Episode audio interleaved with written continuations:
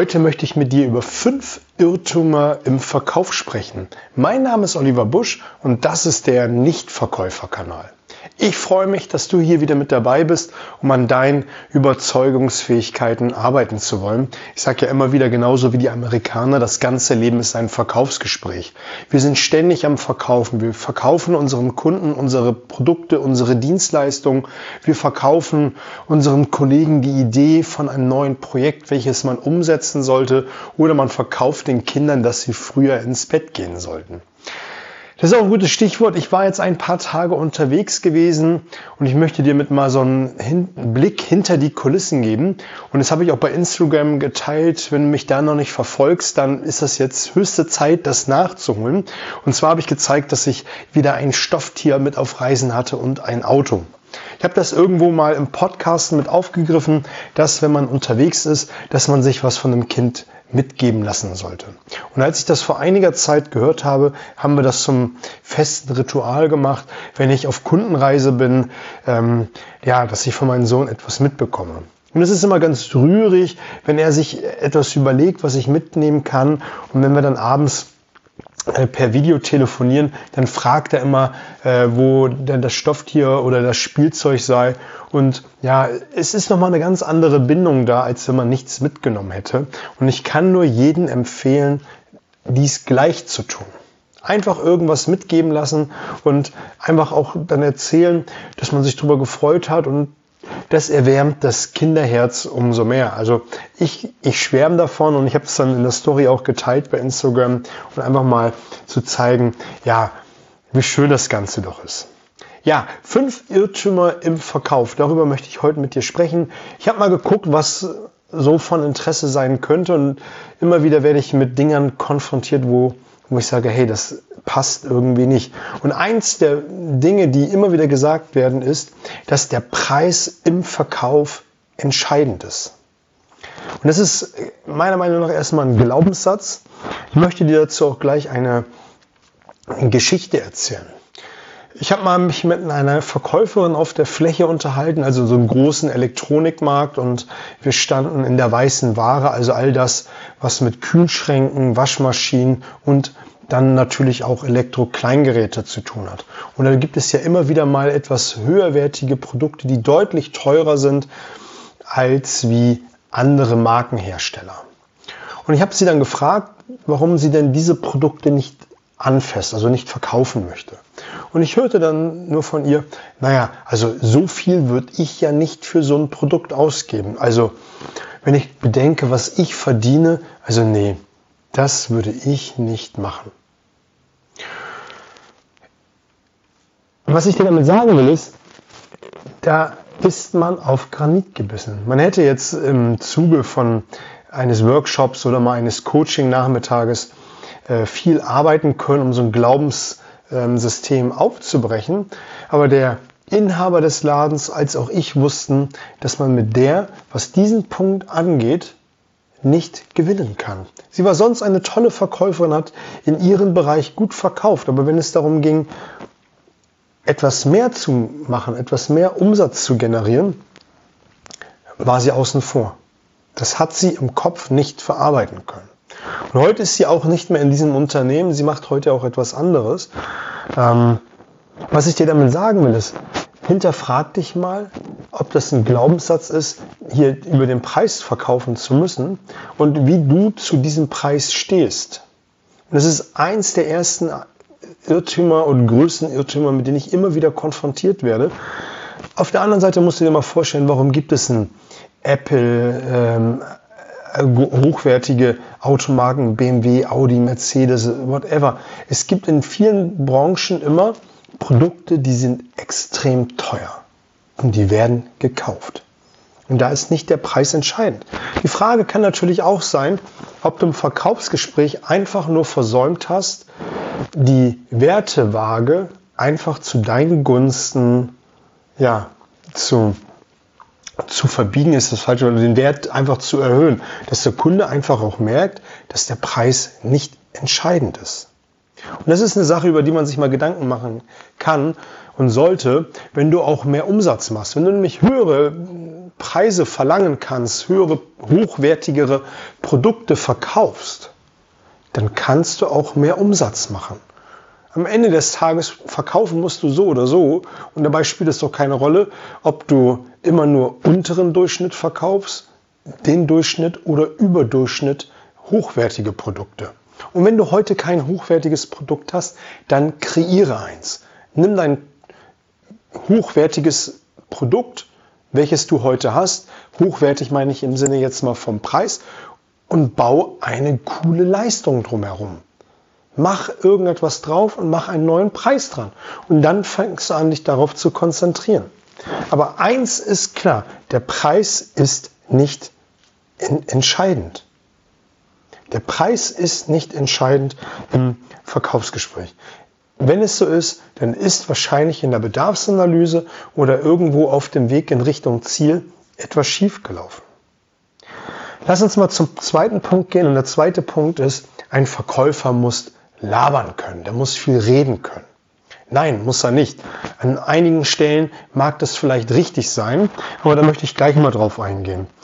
Das allererste ist, zuhören, zuhören, zuhören. Fragen stellen, zuhören, paraphrasieren. Also das nochmal in den Worten des Kunden wiedergeben, wiedergeben um sicher zu gehen, dass man den Kunden richtig verstanden hat. Nicht umsonst gibt es diese alte Verkäuferbinsenweisheit, die da heißt, äh, wir haben zwei Ohren, einen Mund. Es gibt so viele Verkäufer, die fangen an, nachdem sie die Meinung haben, oder den Glauben haben, zu wissen, was dem Kunden gut und richtig ist, anfangen zu präsentieren, anfangen zu zeigen. Und dann gibt es eine Rückfrage vom Kunden und dann wird wieder argumentiert, dann wird wieder geredet und dann wird wieder eine Frage gestellt vom Kunden und dann geht das Ping-Pong-Spiel eine Weile so her und am Ende sagt der Kunde, ich muss mir das nochmal überlegen. Und dann kann der Verkäufer in seiner Welt natürlich zu Recht sagen, ja, meine Kunden müssen sich das immer wieder überlegen. Das ist ein Teil der Wahrheit, da gibt es ja mehrere Aspekte von. Aber letztendlich, wofür ich dich sensibilisieren möchte, ist, dass du einfach mehr Fragen stellst und dann einfach auch den Kunden anschaust und sicherstellst, dass, ja, dass du weniger redest. Und eine coole Taktik ist, ähm, wenn du merkst, dass der Kunde mit seinem Satz zu Ende ist, dass du nochmal drei, vier, fünf Sekunden wartest, bevor du anfängst zu sprechen. Einfach auch mal den Mut haben, bewusst Stille zu erzeugen und was ganz häufig passiert, der Kunde wird nochmal ein, zwei Sätze hinterher schieben, die ihm vielleicht nochmal eingefallen sind oder die er loswerden wollte oder was auch immer. Das passiert ganz, ganz häufig. Und das Spannende ist, diese ein, zwei Sätze, die nochmal hinterhergeschoben werden, sind meistens die Sätze, die entscheidend sind, wo man nochmal ganz viel Input vom Kunden ähm, bekommt. Ich habe eben gesagt, ähm, es gibt immer ein, zwei Stellen, wo man doch mal ruhig ein bisschen mehr reden kann. Und eine Stelle möchte ich dir verraten, ist, wenn du dein Produkt präsentierst. Und dann natürlich auch mit ein bisschen Selbstreflexion. Da darfst du Begeisterung, Enthusiasmus und Feuer der Leidenschaft in deine Präsentation bringen. Und da kannst du ein bisschen reden und auch das ein bisschen mit Begeisterung und das auch, ja, enthusiastisch mit dem Feuer der Begeisterung, dass dein Kunde merkt, hey, der Typ brennt, die Frau brennt für das, was sie sagt. Und da kannst du dann all das einfließen lassen, was du im Vorfeld herausgefunden hast.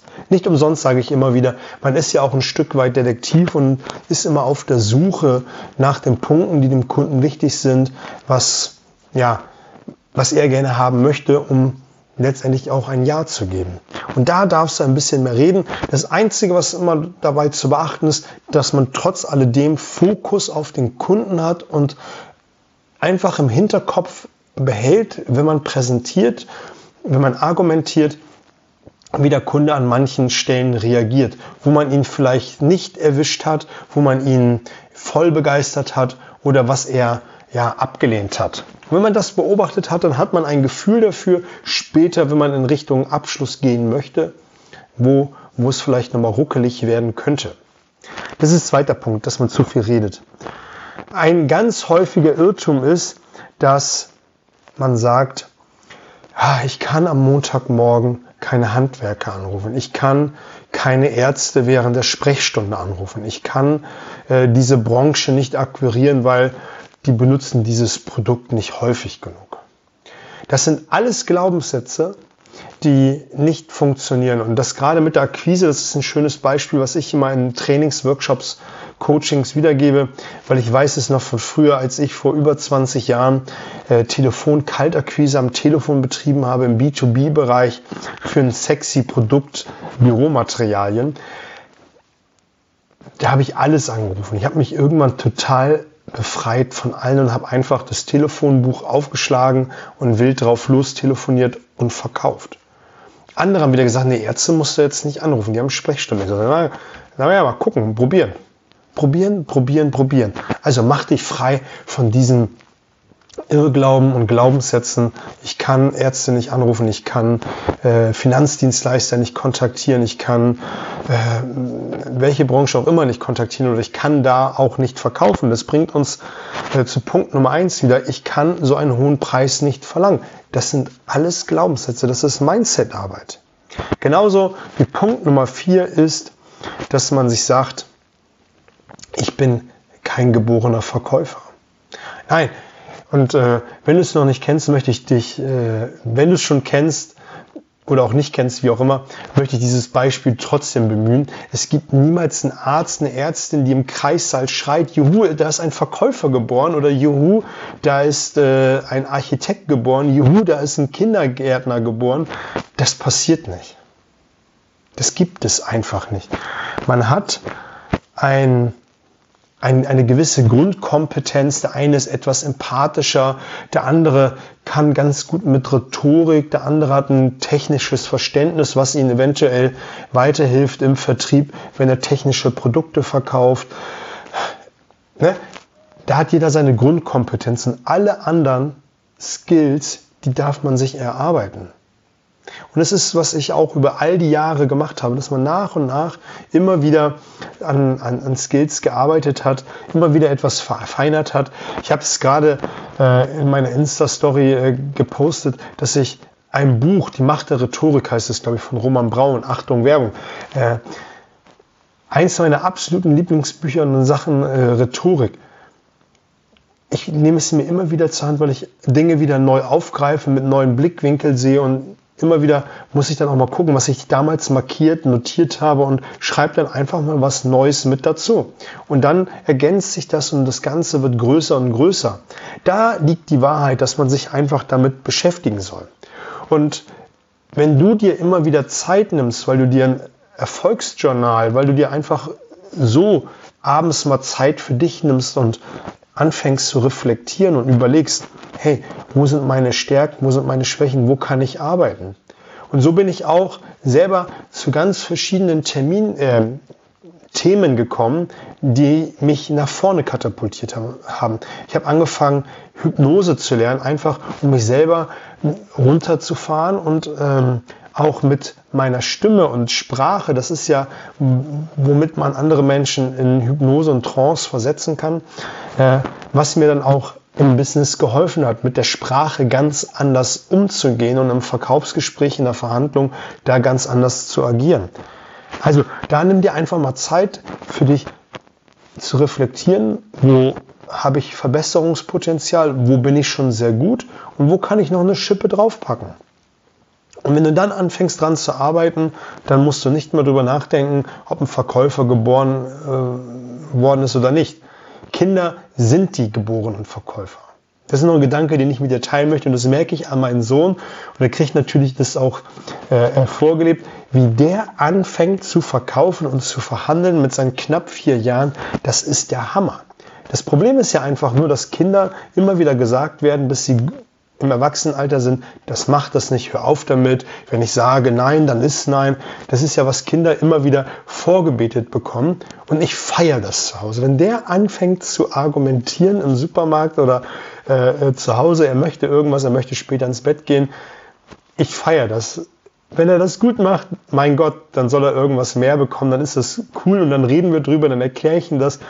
Und es ist total cool. Das macht so, so einen Spaß. Und diesen Spaß am Verkaufen, Verhandeln, den darfst du für dich wiedergewinnen, um einfach besser und besser zu werden. Der fünfte und letzte Punkt, den ich für dich habe, ist, dass wir den großen Fehler machen, dass wir alle Kunden gleich behandeln. Wir behandeln die Kunden gleich. Das ist äh, ein, ein großer Irrtum, der da draußen immer wieder passiert. Und ich bin ja ein Freund davon zu sagen, steig ein in die Gedankenwelt deines Kunden und find heraus, was ihm wichtig ist, was er braucht, um dir ein Ja zu geben. Jeder Mensch ist anders, jeder Mensch hat andere Bedürfnisse und jeder hat auch ein anderes Verständnis von Welt. Der eine liebt Details, der andere liebt es, wenn man ihn kurz und knapp sagt, worum es geht.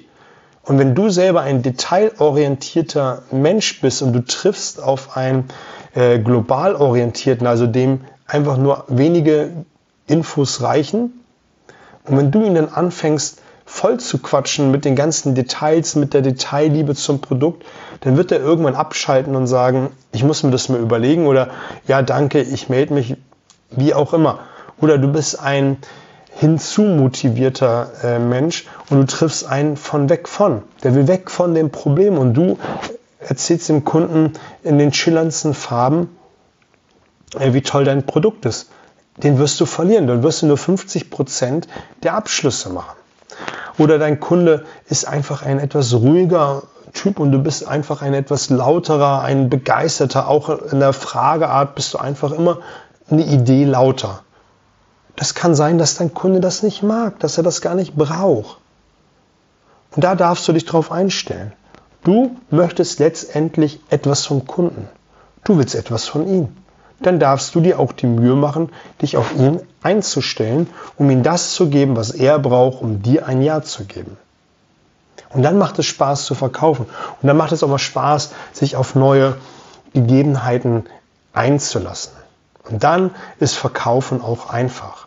Wenn du auch einfacher verkaufen willst, und dann möchte ich die Episode beenden, meine neue Webseite ist endlich online, der Nichtverkäufer.de. Einfach mal draufgehen, zwischen jedem Wort ein Bindestrich, also der Bindestrich, nicht Bindestrich, Verkäufer, Verkäufer mit AE geschrieben und dort findest du alle Infos, auch den aktuellen Workshop, die Termine. Da stimmt die Verlinkung noch nicht ganz, aber mir war erstmal wichtig, dass die Webseite online ist und wenn du an so einem Workshop teilnehmen willst, solange die Verlinkung nicht äh, funktioniert, schreib mir einfach eine E-Mail und dann wirst du alles weitere erfahren. Ich wünsche dir eine coole, coole Woche, viel, viel Know-how und wenn dich Themen interessieren, schreib es mir einfach per Mail, über Instagram, wie auch immer. Da werden wir dann schon was Cooles für dich machen. Bis bald.